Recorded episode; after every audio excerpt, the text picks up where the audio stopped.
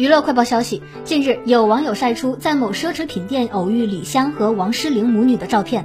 当天，母女两人穿着打扮精致，坐在沙发上被两个柜姐专门服务。王诗龄坐在沙发上，在一旁玩手机；李湘在一旁认真和柜姐交流沟通，看起来相当认真。在网友们的爆料中，当天李湘母女似乎是直接拿下了一只白色的包包，这款包包的价格随后也被曝光，大约四万元左右。